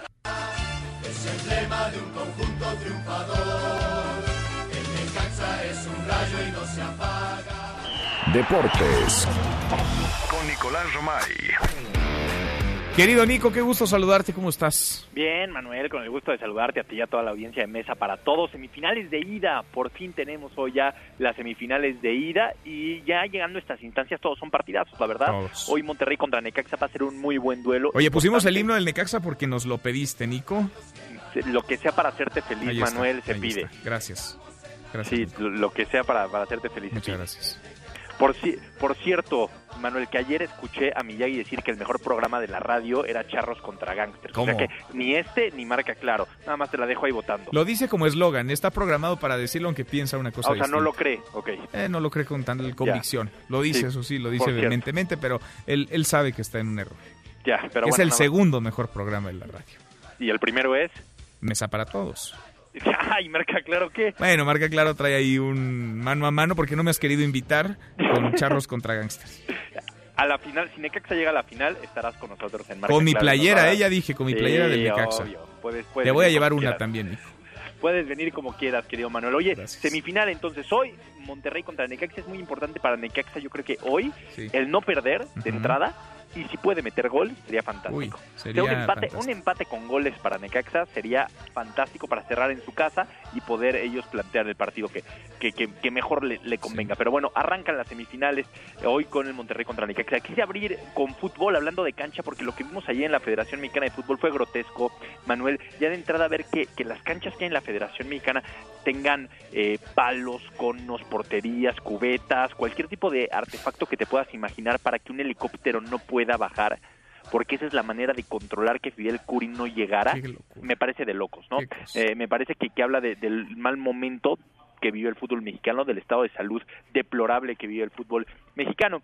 ¿Qué es lo que está pasando? Bueno, pues Fidel Curi ayer entró vía, bueno, intentó entrar vía terrestre, salió un abogado, le dijo no puedes entrar, eh, lo van a desafiliar a él y al Veracruz, seguramente hoy o mañana eh, saldrá el anuncio de que Fidel Curi ya no pertenece más a la Liga MX, regresaremos a 18 equipos y a ver cómo se arreglan mm. las cosas. Pero bueno. Ahora, Nico, yo escuchaba ayer la entrevista que le hacían al propietario, al dueño todavía del Veracruz, a Fidel Curi, para que veas que sí los escucho todas las tardes, y decía que él no se va a quedar de brazos cruzados y que llevará esto tope donde tope. No sé de qué hablaba, contra quién va, qué va a revelar, qué va a decir Fidel Curi, porque buena reputación, pues no es precisamente la que él viene cargando, Nico. Yo tampoco sabía y le preguntaba y le decía, oye, pero ¿hasta dónde tope qué? Y, o, le, decía, a ver, nombres responsables, ya los diré en su momento. Entonces, como que tampoco tiene algo muy claro en Fidel Curi. Al final le teníamos que dar voz, como también buscamos a Enrique Bonilla y nos mandó al buzón directo, ¿no? Entonces, eh, Fidel Curi sí quiso hablar. La, la a lo mejor ya te bloqueó. No, te bloqueó Bonilla. No, no, no, para nada, no. Bueno, quién sabe, Nico. Sí ha entrado vía telefónica, pero en esta ocasión no quiso. después me acuerdo, después de un año de perseguirlo, Nico. Sí, sí, sí, eso sí. pero bueno, eh, hacemos nuestra luchita. A ver, también tendremos que escuchar a la Liga MX y a la Federación Mexicana de Fútbol. Ojalá sea pronto. Y por el otro lado, Manuel, no fue el único acuerdo y no fue el único tema, y sí quiero recalcar eso. A ver, se habla de reducción de extranjeros, me parece muy bien mientras se cumple y mientras tenga un sentido, porque también es la Liga de los Cambios. O sea, también habían dicho que la multipropiedad iba a desaparecer en cinco años y también ayer anuncian que Grupo Caliente ya va a tener a Querétaro, Tijuana y ya tiene a Dorados. Eh, sí, ya vendió, imagen, imagen vendió a Gallos entonces. Sí, vendió a Gallos, ya. ya que, eso también debería ser preocupante. ¿Cómo es posible que una empresa tan sólida como Grupo Imagen, con un empresario tan importante como Legario Vázquez, eh, se salga del fútbol. ¿Qué vio en el fútbol que no le gustó, no? También eso es un asterisco ahí que yo que yo pongo. Eh, se habla de que va a haber apoyo a la selección olímpica. Ojalá que, sea verdad, ¿no? Ojalá que sea importante. Y también la salida de Álvaro Dávila como presidente de, del Morelia. Eh, vienen tiempos de cambio en televisión azteca, ahora el fútbol, todo el fútbol va a estar en manos de Severiano García, un tipo joven, honesto, trabajador, profesional. La verdad, de lo que lo conozco solamente puedo hablar bien de él, pero ojalá que, que todo eso lo respalde en su trabajo, pero creo que sí le va a dar mucha estructura al fútbol de Azteca, que al final pesa mucho porque no, no porque tenga Morelia y a Puebla, sino porque es una televisora, ¿no? Entonces va a ser muy importante la fuerza que tenga bien llevada, bien manejada, ¿no? Eh, entonces, eh, de esos son de los cambios que se anunciaron ayer en una junta de dueños productiva, creo. Oye, muy larga, ¿no? Histórica, la más larga de la historia. Muy, muy larga, sí. la más larga de la historia, sí. Esta reunión. Bueno, a mí me parece bien lo de la reducción de extranjeros. Entiendo que lo había pedido el propio director técnico de la selección, ¿no? Gerardo el Tata Martín. El Tata Martín la pidió. Al, al final, ¿por qué se, se abrió que fuera de tantos no formados en México? Pues porque hay muchos equipos que ven su modelo de negocio en la compra y venta de jugadores. Claro. Es así. Sí. Necaxa es uno de ellos, Santos es uno de ellos, Monterrey, Tigres. Pues sí, ellos compran, venden, esa es su manera de negocio. Entonces, entre más cupos tienen, es más fácil para ellos, oferta y demanda, ¿no? Ahora, si, si reduces tú, eh, pues cambia un poco la cosa. En fin, eh, creo que hay muchas aristas, pero por lo menos están escuchando al técnico nacional. Por lo menos, y eso es, eso es bueno. Nico, a ver, le das muchas vueltas para llegar a nuestra quiniela. Queremos hacer quiniela para las semifinales. A ver, Manuel, yo creo que hoy Nada, nada más vamos a hacer un contexto, ¿no? Porque el contexto siempre siempre ayuda y es importante. Yo te gané en los cuartos de final, Nico. Sí, me ganaste. Y te gané, pero vaya, pasé por encima, ¿eh? Como aplanadora como aplanadora, como, como, Monterrey sobre Santos. Ándale. Como Necaxa sobre Querétaro. Así, 6-2 más o menos en el global, así quedamos. A ver, Está bien, no, pasa nada. Hagamos quiniela, hagamos quiniela. Del partido de hoy, nada más el resultado del partido de hoy, yo hoy creo que Necaxa y Monterrey empatan. Empatan, yo también creo eso. Ah, no me copies, Manuel. Oh, bueno, te voy a decir entonces, el Necaxa gana hoy. Ok. Gana hoy, es el mejor visitante de todo, el, de todo el torneo. Es el peor local, pero es el mejor visitante. Harías feliz a mucha gente que está esperando que eliminen a Monterrey para no tener eh, fútbol en Navidad. Tú entre ellos, ¿no? Porque entiendo que te vas de vacaciones. No, yo aquí estaría al pie del cañón. Se te coartan tus vacaciones. En, mesa para todos. Muy bien, me da gusto. Como tiene que Muy bien. Mañana hacemos el de la otra semifinal, ¿no? El Morelia América. Y el viernes hacemos todo lo de vuelta. Buenísimo. Ya estás, Nico. En un ratito los escuchamos. Un abrazo, saludos. Abrazo de vuelta. Nicolás Romay con los deportes. Pausa antes, una vuelta por el mundo de la mano de mi tocayo Manuel Marín y volvemos. Hay más en esta mesa, la mesa para todos. Internacional. El Comité Judicial de la Cámara de Representantes de los Estados Unidos celebra la primera audiencia del juicio político contra el presidente Donald Trump, en la cual redactarán los cargos que podrían ser imputados al mandatario por solicitar al gobierno de Ucrania una investigación contra el precandidato demócrata a la presidencia Joe Biden y su hijo, esto a cambio de favores políticos.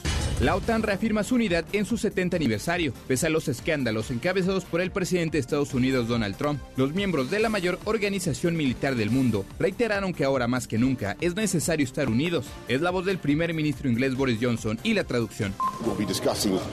Vamos a discutir la iniciativa RIDNES, así como el resto de vías que proponemos para hacer avanzar la OTAN, para desarrollar la alianza y combatir las nuevas amenazas, especialmente en las esferas del ciberespacio y el propio espacio. Tu opinión cuenta y a nosotros nos interesa. Llámanos del interior de la República al 01800-202-1025. Síguenos en Twitter, arroba M. López San Martín. Hashtag Mesa para Todos. Este podcast lo escuchas en exclusiva por Himalaya.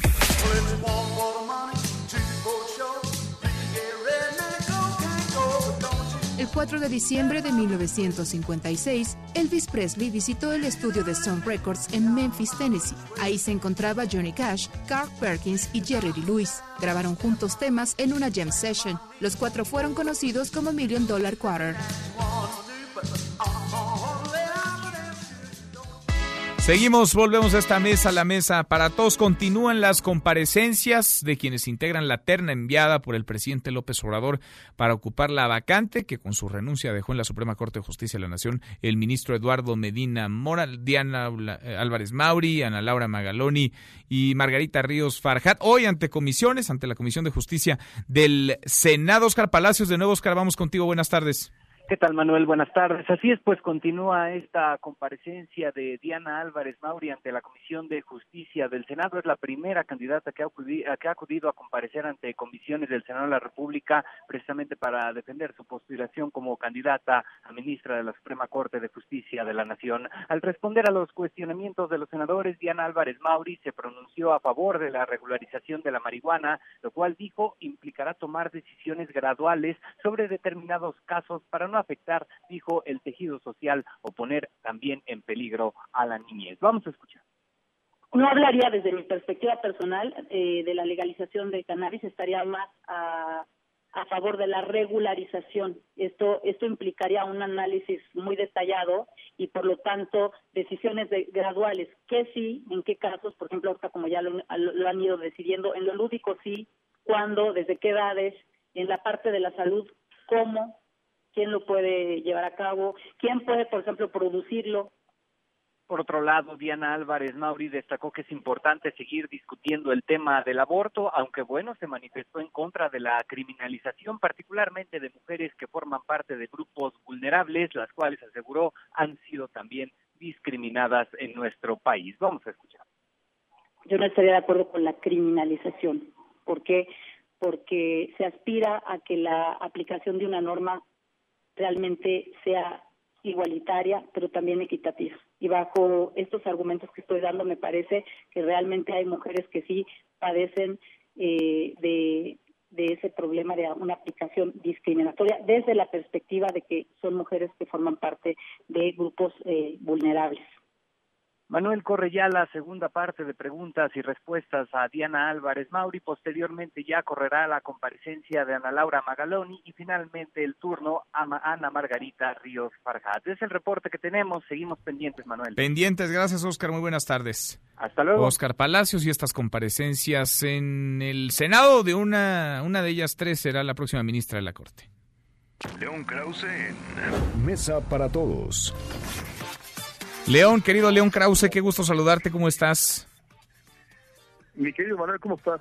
Bien, muy bien, pues ya estamos, ¿no? Segunda fase de esta investigación de la Cámara de Representantes de los Estados Unidos para un posible juicio político. Donald Trump sigue calificando de broma todo esto. ¿Qué tanto tendría que reírse o al contrario, León? Pues eh, eh, me parece que el presidente de Estados Unidos sabe que el uh, juicio de destitución va a, terminar en su absolución. Eso es eso es un hecho prácticamente porque los senadores republicanos no le van a dar la espalda, pero el proceso no no es cosa de risa en absoluto. Se necesita ser muy cínico o muy malvado o una combinación para descartar lo que hemos escuchado en la primera etapa y en esa segunda etapa con auténticos expertos independientes, profesores de de leyes en Harvard que se presentan el día de hoy para decir, a ver, momento, nosotros como expertos independientes, que no tenemos aquí ven en el entierro más que el cuidado de la ley, reconocemos que lo que ha hecho el presidente Trump amerita, por supuesto, este proceso de, de juicio político que podría terminar en su destitución. Ha sido muy serio y muy preocupante. Muy serio y preocupante. Ahora, León, ¿en qué etapa del proceso estamos y qué vendría. Hemos platicado en otros momentos sobre la composición de ambas cámaras. En la Cámara de Representantes, pues son los demócratas quienes tienen mayoría. En ese sentido, esto puede caminar. En el Senado es donde se podría topar con pared el asunto, porque son los republicanos, el partido de Donald Trump, quienes tienen mayoría y llevan mano. ¿En qué etapa estamos de este, de este proceso, de este inicio, digamos, de juicio, León?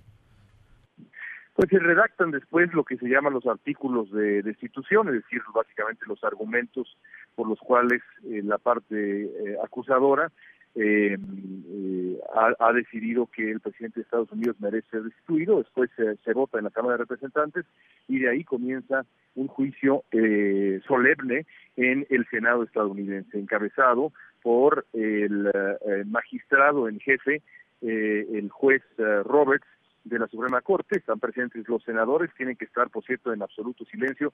Es un proceso de verdad muy muy complejo y muy solemne. Ah, hay quien dice que es un proceso más bien pues atávico eh, eh, y anacrónico, eh, pero lo cierto es que está dentro de las facultades legales que prevé la Constitución estadounidense solamente ha ocurrido en otras dos ocasiones en la historia y ninguna de esas dos ha terminado en la condena o la destitución del presidente de, Estados Unidos. Muy probablemente lo que veremos será, insisto, ese juicio histórico contra Donald Trump en el Senado. Pues lo veremos. Por lo pronto es increíble, ¿no? La capacidad o la incapacidad de Donald Trump para salir del radar de lo público. No sé qué tanto lo disfrute de la polémica, León, porque está esto corriendo dentro de Estados Unidos pero en medio de la cumbre de la OTAN, pues eh, Donald Trump que ha llamado a Justin Trudeau doble cara porque presuntamente Trudeau y otros mandatarios, entre ellos Emmanuel Macron, que tampoco la lleva bien, qué raro, con Donald Trump, pues parecería que se estarían burlando de él en un video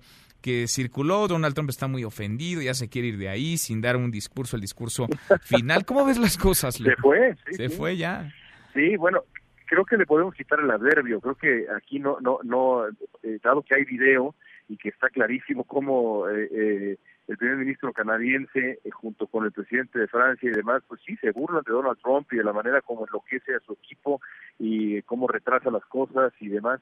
Es evidente que se están burlando de él y eso a Trump que tiene, pues, al mismo tiempo, como todos los narcisistas, un ego inmenso y una autoestima pequeñita, pues le dolió profundamente. Eh, y, a, Estados Unidos debería preocuparle, Manuel, eh, francamente, que tu presidente sea el hazme reír en una reunión de esa de ese calibre.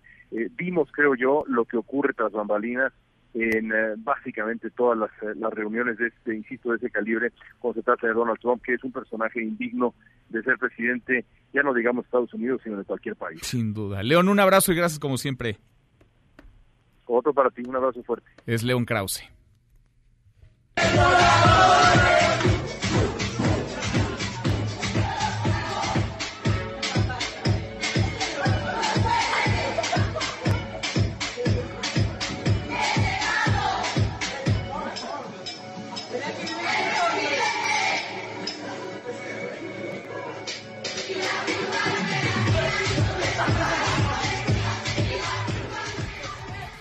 Bueno, esto que usted escucha es eh, un performance, es parte de una protesta, un violador en tu camino que mujeres a lo largo del mundo han realizado para visibilizar una realidad, la realidad de la violencia de género, del acoso, del abuso, del feminicidio.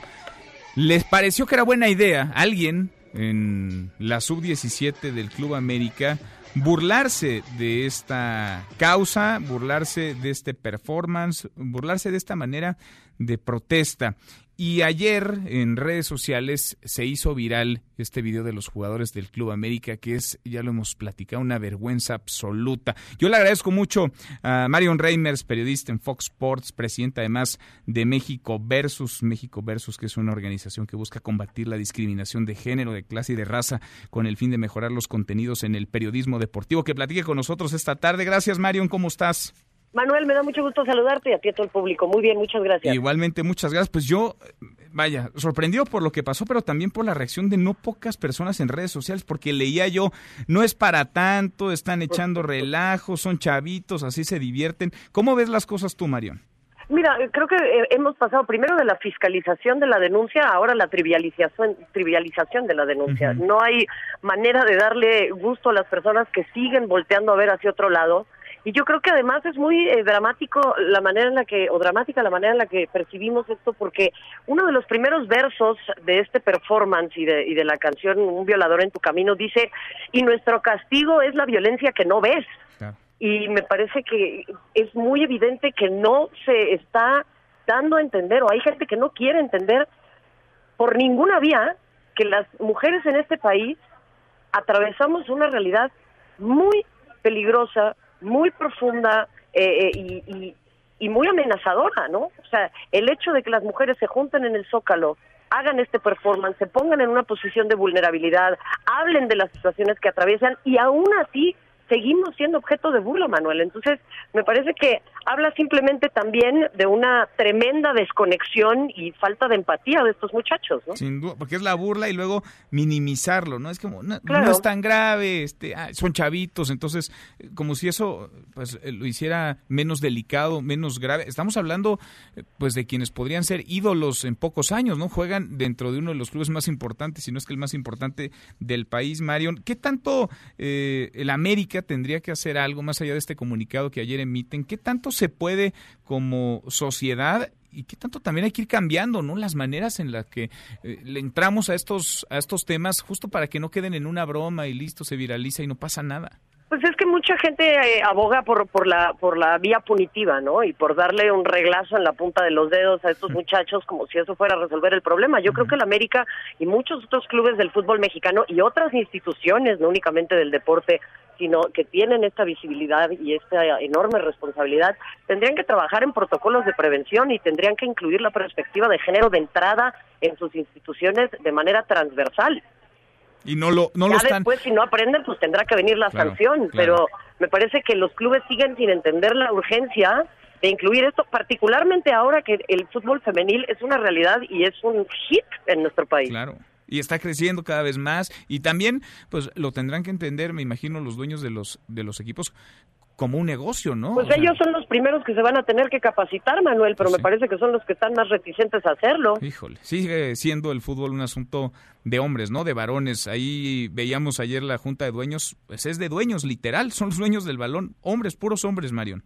Sí, eso es eh, un, punto importante también, ¿no? Hay mujeres dentro de las estructuras del fútbol, pero no se encuentran necesariamente en los puestos que tienen poder. Y eso me hace pensar que simplemente es una posición simbólica, más allá de una posición que signifique una verdadera modificación de la cultura y de las y de las conductas que ahí eh, eh, permean, ¿no? O sea, yo creo que sí, al tener a dueños como Fidel Curi que tienen cierto tipo de declaraciones que son muy desafortunadas y manejos desafortunados y puedo seguir sumando a la lista, eh, pues eso obviamente lo único a lo que lleva es que estos muchachos pues imiten conductas, ¿no? En, en, un contexto que yo reitero es de una enorme complejidad. Y lo que más me preocupa, Manuel, ahora también es el morbo y el fetiche de la herida, ¿no?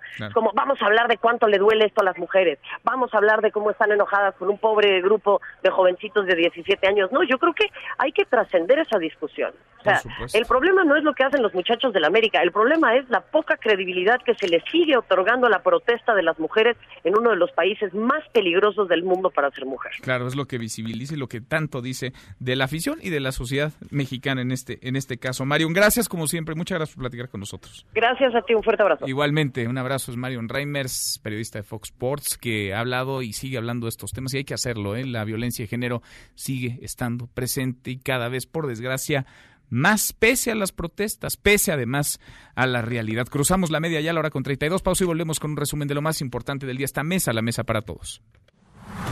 No te levantes. Podrías perder tu lugar en la mesa para todos con Manuel López San Martín. Regresamos. Este podcast lo escuchas en exclusiva por Himalaya. Y en la nota rara del día, un hombre es investigado por vender cocaína a través de su PlayStation 4. El usuario conocido como Curtis Alexander ofrecía su mercancía en los juegos online a razón de 34 mil dólares por kilo.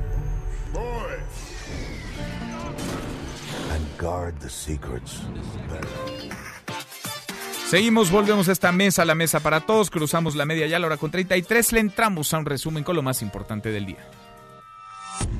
Resumen.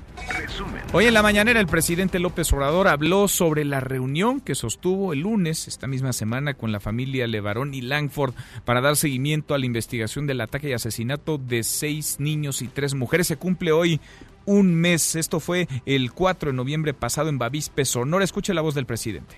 Pero en medio de esta situación difícil, contrario de lo que a lo mejor pensaban algunos de nuestros adversarios, ¿no? Pues una relación, una reunión fraterna, vamos a decir. y hay confianza. Eh, nos tienen confianza. ¿Hubo alguna solicitud en relación a lo que ellos pidieron en el pasado a Estados Unidos en tema de los cárteles? No. No, se tocó. No. No, sí fue muy respetuosa y este y ellos son mexicanos y nosotros tenemos que protegerlos y se sienten también orgullosos de ser mexicanos. Bueno, y sobre la aprobación en comisiones ayer del Senado de esta ley anti-outsourcing impulsada por Napoleón Gómez Urrutia, el muy polémico senador por Morena Gómez Urrutia. Esto dijo el presidente hoy. Que se lleve a cabo una consulta. No hace falta mucho tiempo. Ya hay posturas claras a favor y en contra, pero que sí se escuche. Ese es mi punto de vista. Que se escuche a todos, todo el que tenga algo que plantear. Bueno, por su parte, el coordinador de Morena en el Senado, Ricardo Monreal, anunció que en enero se van a realizar las consultas al sector privado para discutir esta ley, la ley anti-outsourcing. Y la jefa de gobierno de la Ciudad de México, Claudia Sheinbaum, renunció a su facultad de designar a la fiscal o el fiscal de Justicia de la Ciudad de México le pasó la papa caliente al Congreso de la Ciudad de México y le mandó la terna completa con los tres nombres de los aspirantes a ocupar la Fiscalía. Esta terna fue presentada por el Consejo Judicial Ciudadana. Se trata y la integran Juan Manuel Daza, Fernando Vázquez Herrera y la actual procuradora capitalina. Todo apunta, ella será la próxima fiscal Ernestina Godoy. Fue localizada ya la joven Laura Karen Espíndola, quien desapareció ayer luego de tomar un taxi en la estación del Metro General Anaya en Tlalpan, aquí en la Ciudad de México. Toda la historia se viralizó en redes sociales. Sus familiares informaron que llegó ya a casa por sus propios medios. No llegó, dijo su hermano en Twitter, en las mejores condiciones, pero llegó el agresor. La habría abandonado sin pertenencias en Topilejo, al sur de la capital. Y un grupo armado ingresó a un anexo en Irapuato, en Guanajuato. Se llevó a algunos internos. Cuéntanos, Arlet, qué está pasando. Arlet Cárdenas, buenas tardes. Buenas tardes, Manuel. Te saludo al igual que el auditorio. Así es, alrededor de las 3.45 de la madrugada se recibió el reporte en Irapuato de que un grupo armado ingresó a un anexo ubicado en la colonia San Juan de Retana, allí en Irapuato, y se llevó a varias personas. Hay familiares que hablan de la desaparición de 25 de ellos, inclusive más han colocado denuncia en el Ministerio Público. Sin embargo, Pedro Cortés, secretario de Seguridad Ciudadana, dijo que hasta el momento no tienen un dato específico porque testigos refieren que después de esta intervención de este comando, algunos salieron corriendo del lugar. Decirte que autoridades de los tres niveles de gobierno están atendiendo este incidente. Hay presencia de la Policía Municipal y del Ejército en este eh, establecimiento, lo mantienen resguardado. La Fiscalía también ha iniciado la investigación para tratar de localizar a estas personas y también para determinar el número de los que fueron retenidos, Manuel. Bien, Arlette, estamos pendientes. Gracias. Hasta luego, buenas tardes. Muy buenas tardes. Hasta aquí el resumen con lo más importante del día.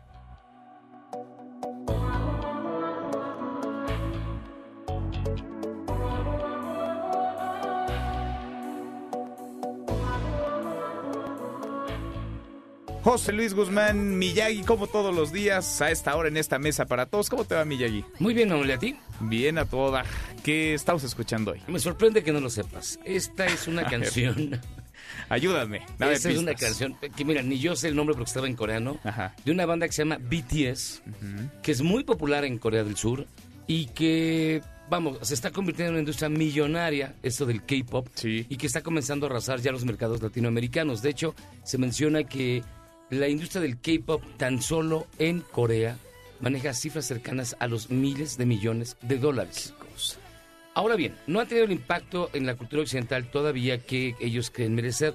Sin embargo, está poniéndose en evidencia que el trato a las estrellas del K-pop, porque todos se parecen, además no sé quién es quién, este, es bastante malo.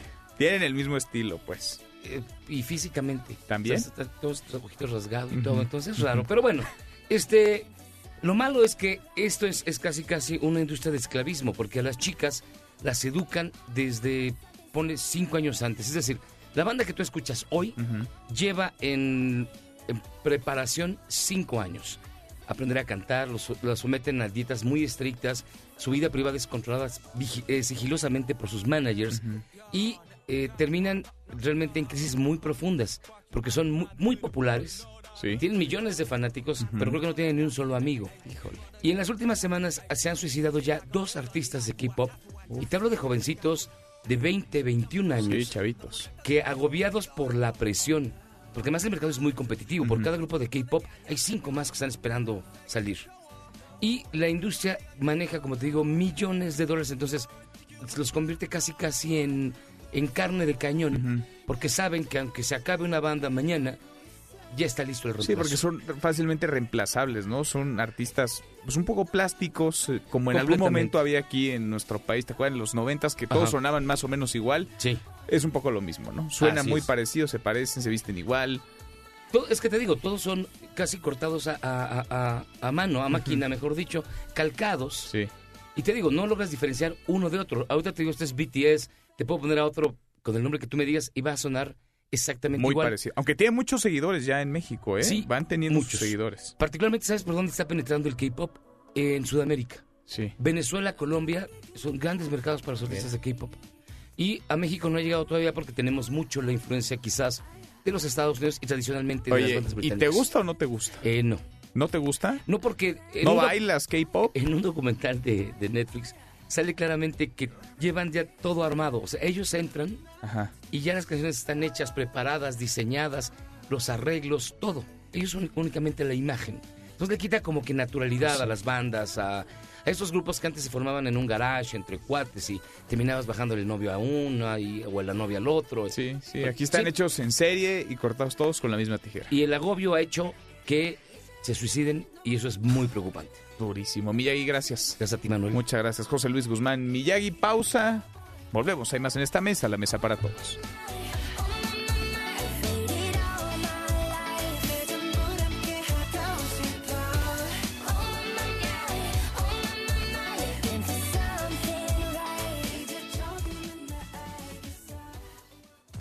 Infórmate también vía Twitter, arroba M. López San Martín. Llámanos, teléfono en cabina 5166-1025. Este podcast lo escuchas en exclusiva por Himalaya. Más información y análisis en Mesa para Todos con Manuel López San Martín.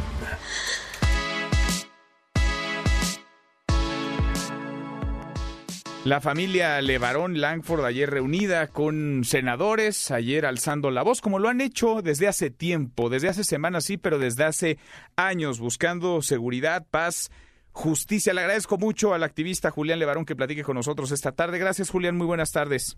Buenas tardes. Gracias por platicar con nosotros. Apenas el lunes, lo recuerdo bien, después de la reunión que sostuvieron en el Palacio Nacional, platicábamos eh, hacia la tarde-noche en la televisión en ADN 40, nos decías, hace cosa de media hora comenzaron a manifestarse residentes del municipio de Janos, ubicado al noreste de Chihuahua, protestando porque los detenidos o algunos de los detenidos presuntamente relacionados con la masacre que costó la vida a nueve personas, tres mujeres, seis niños, pues eh, dicen ellos no tenían nada que ver, eran chivos expiatorios, tú nos lo decías. ¿Qué es lo que ustedes saben? Porque hoy se registran de nueva cuenta protestas allá en Janos, en Chihuahua, por la detención de personas que se dice nada tendrían que ver con este crimen. No, pues ah, según tengo entendido, ellos están reuniendo hoy con el fiscal y ya no tienen detenido el tráfico, pero el, el, el, el, ¿cómo se llama la, cómo se llama la fiscalía, el, el jefe de la fiscalía, cómo se le dice? Sí, el fiscal, el fiscal del estado, No, pero el, el, el del, del, del país. el fiscal general de la Creo República, que se, creo que se apellida Monero o Manero. Alejandro Gertz Manero. Manero. Sí, Alejandro Gertz Manero. Sí, ah, bueno, el, el, el, ah, el representante de él, el secretario, nos dijo que ellos van a dar pruebas, pruebas, ah, pruebas objetivas y, y, y, ah, y van a, eh, van a, van a ser claros en, ah, en, en la investigación. Y lo que decimos en la familia es que les vamos a dar el, el beneficio de la duda. Sabemos que, que la FBI en Estados Unidos está cooperando y está colaborando y y ah, esperemos que esto se, se- se haga de una forma limpia. Confían en, en la investigación, entonces, tanto no se fabriquen culpables, pero tampoco se le entrega a nadie un cheque de impunidad.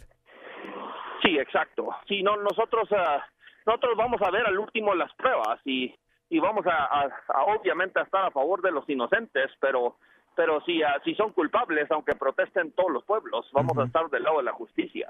Ayer, Julián, alzaban la voz fuerte, claro, nítido desde el Senado de la República. Decías tú, decía también Adrián Levarón, que los senadores tendrían que dejar de lado sus diferencias, enfocar sus esfuerzos para erradicar actos de violencia, porque mientras ustedes estaban ahí y mientras platicamos ahora, siguen matando, siguen asesinando a mexicanos en nuestro país.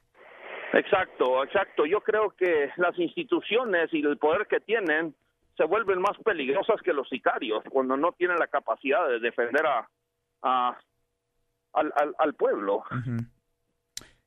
¿Con qué sabor de boca se quedan después de la reunión con los senadores? Platicábamos el lunes, nos decías una buena reunión con el presidente López Obrador, se habló de manera sincera, franca, hubo un compromiso dentro de un mes, más o menos el presidente estará en Bavispe, Sonora, con ustedes reunidos. Después de estar ayer en el Senado, ¿qué opinas? ¿Cómo te sentiste? ¿Cómo viste a los legisladores?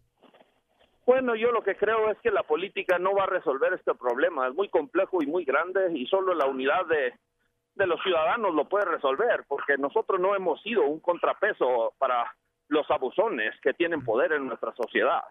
¿Quiénes han fallado en ese sentido? ¿Quiénes hemos fallado en ese sentido, Julián? Pues yo diría que primero yo. Y, ah, y si no empezamos de ahí, no hay forma de cambiarlo. Todos somos corresponsables. Sí, claro y si no asumimos esa responsabilidad, si lo único que vamos a hacer es echarle la culpa a alguien, nos deja completamente impotentes para cambiar la realidad. Julián, Julián Levarón, como siempre te agradezco estos minutos. Gracias. Gracias, gracias. Que Dios los bendiga. En Mesa para Todos, Gustavo Rentería.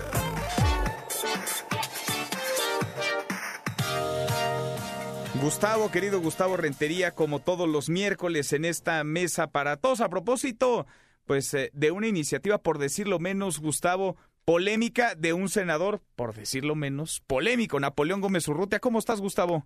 Estoy bien y muy contento de recibir tu comunicación porque MBC Noticias pues es líder en la Ciudad de México y muchas partes de la República. Saludo al auditorio de la Mesa para Todos. Fíjate, Manuel, que hay outsourcing bueno y outsourcing malo. El segundo evade impuestos, no pagan lo que deberían al Seguro Social o al Infonavit. Y el, el outsourcing bueno ayuda a muchos empresarios a que le administren la nómina. Digo que es bueno porque cumplen con todas las obligaciones de la ley. Y no existen, Manuel, eh, datos certeros que indiquen cuántos trabajadores mexicanos están empleados bajo este esquema eh, en español o en castellano de subcontratación. Ahora bien, hay una iniciativa del polémico, ya lo dices, Napoleón Gómez Urrutia, Napito, que dice que va eh, para atrás el outsourcing y se pusieron las pilas los empresarios. Creo que aquí valió la pena el esfuerzo del boletín de prensa, las declaraciones a distintos medios de comunicación, y el presidente de la República hoy ha dicho que se haga una consulta. Debe que le encanta al presidente consultar. Eh, muchos lo acusan, Manuel, de que es autoritario y que nada más sus chicharrones No, dice, vamos a consultar y vamos a ver. Por lo pronto ya lo pararon, pero yo creo que el mensaje del gobierno es, ya no abusen. Lo que se votó el verano pasado es que ya no haya cochupos, que la gente pague lo suficiente, que no se sorprenda eh, los que están ahorrando eh, eh, que, al final de trabajar una larga vida no tenían lo suficiente, que no pueden conseguir la casa del Infonavit, o cuando llegan al INS que ni siquiera están registrados. Pues creo que la creo que lo importante aquí, Manuel, es de que haya un consenso y se escuchó a los empresarios y esto yo lo festejo. Es, es bueno que se haya escuchado, es bueno que se haya parado, es un mensaje también que lo haya hecho el presidente de la Junta de Coordinación Política, que es el coordinador de los senadores de Morena, Ricardo Monreal, pese a que esta iniciativa caminó en la Comisión de Trabajo y Previsión Social que preside Gómez Urrutia con los votos de Morena, el PT y el Partido Encuentro Social. No sé si es una iniciativa esta abusiva, eh, Gustavo, porque de pronto parece que ponen la misma canasta a todos, ¿no? De plano, pues se estaría considerando no solamente actos simulados, sino equiparando con delincuencia organizada a cualquier tipo de subcontratación, de outsourcing, cuando lo que necesita nuestro país, sobre todo los empresarios para generar empleo y desarrollo en nuestro país, pues es certeza, ¿no? En medio de una situación económica bastante adversa y de nulo crecimiento. Y además hay que decir, Manuel, eh, tienes razón lo que has explicado, pero además en México correr un empleado, por ejemplo, a un vendedor tramposo, una secretaria floja, a un chofer eh, que te engaña y que lleva información a la competencia, correrlo aquí cuesta muchísimo dinero. Se cree el outsourcing, pero también hay que decir que estas personas, muchos de ellos, no todos, claro, generalizar sería una tontería de mi parte como reportero, han abusado. Y además del outsourcing, venden facturas. Y además engañan a la gente. El mensaje de la cuarta transformación es, ya se acabó eso. Eso era voy a repetir sus palabras, de neoliberales, de de tramposos, de corruptos del pasado, y creo que el mensaje tiene a muchos pues espantados, porque saben, cada quien tiene una conciencia y, saben cada uno de los empresarios quiénes están haciendo mal y quiénes no. Bueno, aumentó la recaudación, Manuel. Sí, eso quiere decir que la gente está espantada, ¿no? el mensaje ha funcionado desde el gobierno de la República. Cada quien sabe si aporta bien o se aporta mal, si se ha aportado bien o se ha aportado mal. Gustavo, un abrazo y gracias como siempre. Te mando un fuerte abrazo, buen provecho a nuestro amplio auditorio. Gracias, muy buenas tardes, Gustavo Rentería. Nosotros ya menos nos vamos, revisamos lo último en la información. En tiempo real, universal. Laura Karen regresaba de una entrevista de trabajo. El Heraldo de México. Laura Karen aún no declara. Procuraduría Capitalina desconoce si fue secuestrada. Milenio. Familiares de detenidos por caso Levarón se reúnen con fiscal de Chihuahua. MDS Noticias. Taxista que se llevó a Laura Karen la abandonó sin pertenencias en Topilejo, Tlalpan. Con esto llegamos al final. Gracias. Muchas gracias por habernos acompañado a lo largo de estas dos horas. Soy Manuel López San Martín. Se quedan con Nicolás Roma y Radio Marca. Claro, nos vemos al rato. 8 de la noche, Noticias República MX por ADN 40. Y aquí nos encontramos en esta mesa, la mesa para todos. Mañana, como todos los días, pásela muy bien, ya casi es viernes. MBS Noticias presentó Mesa para Todos con Manuel López San Martín. Un espacio donde todos tienen un lugar. Este podcast lo escuchas en exclusiva por Himalaya. Si aún no lo haces, descarga la app para que no te pierdas ningún capítulo. Himalaya.com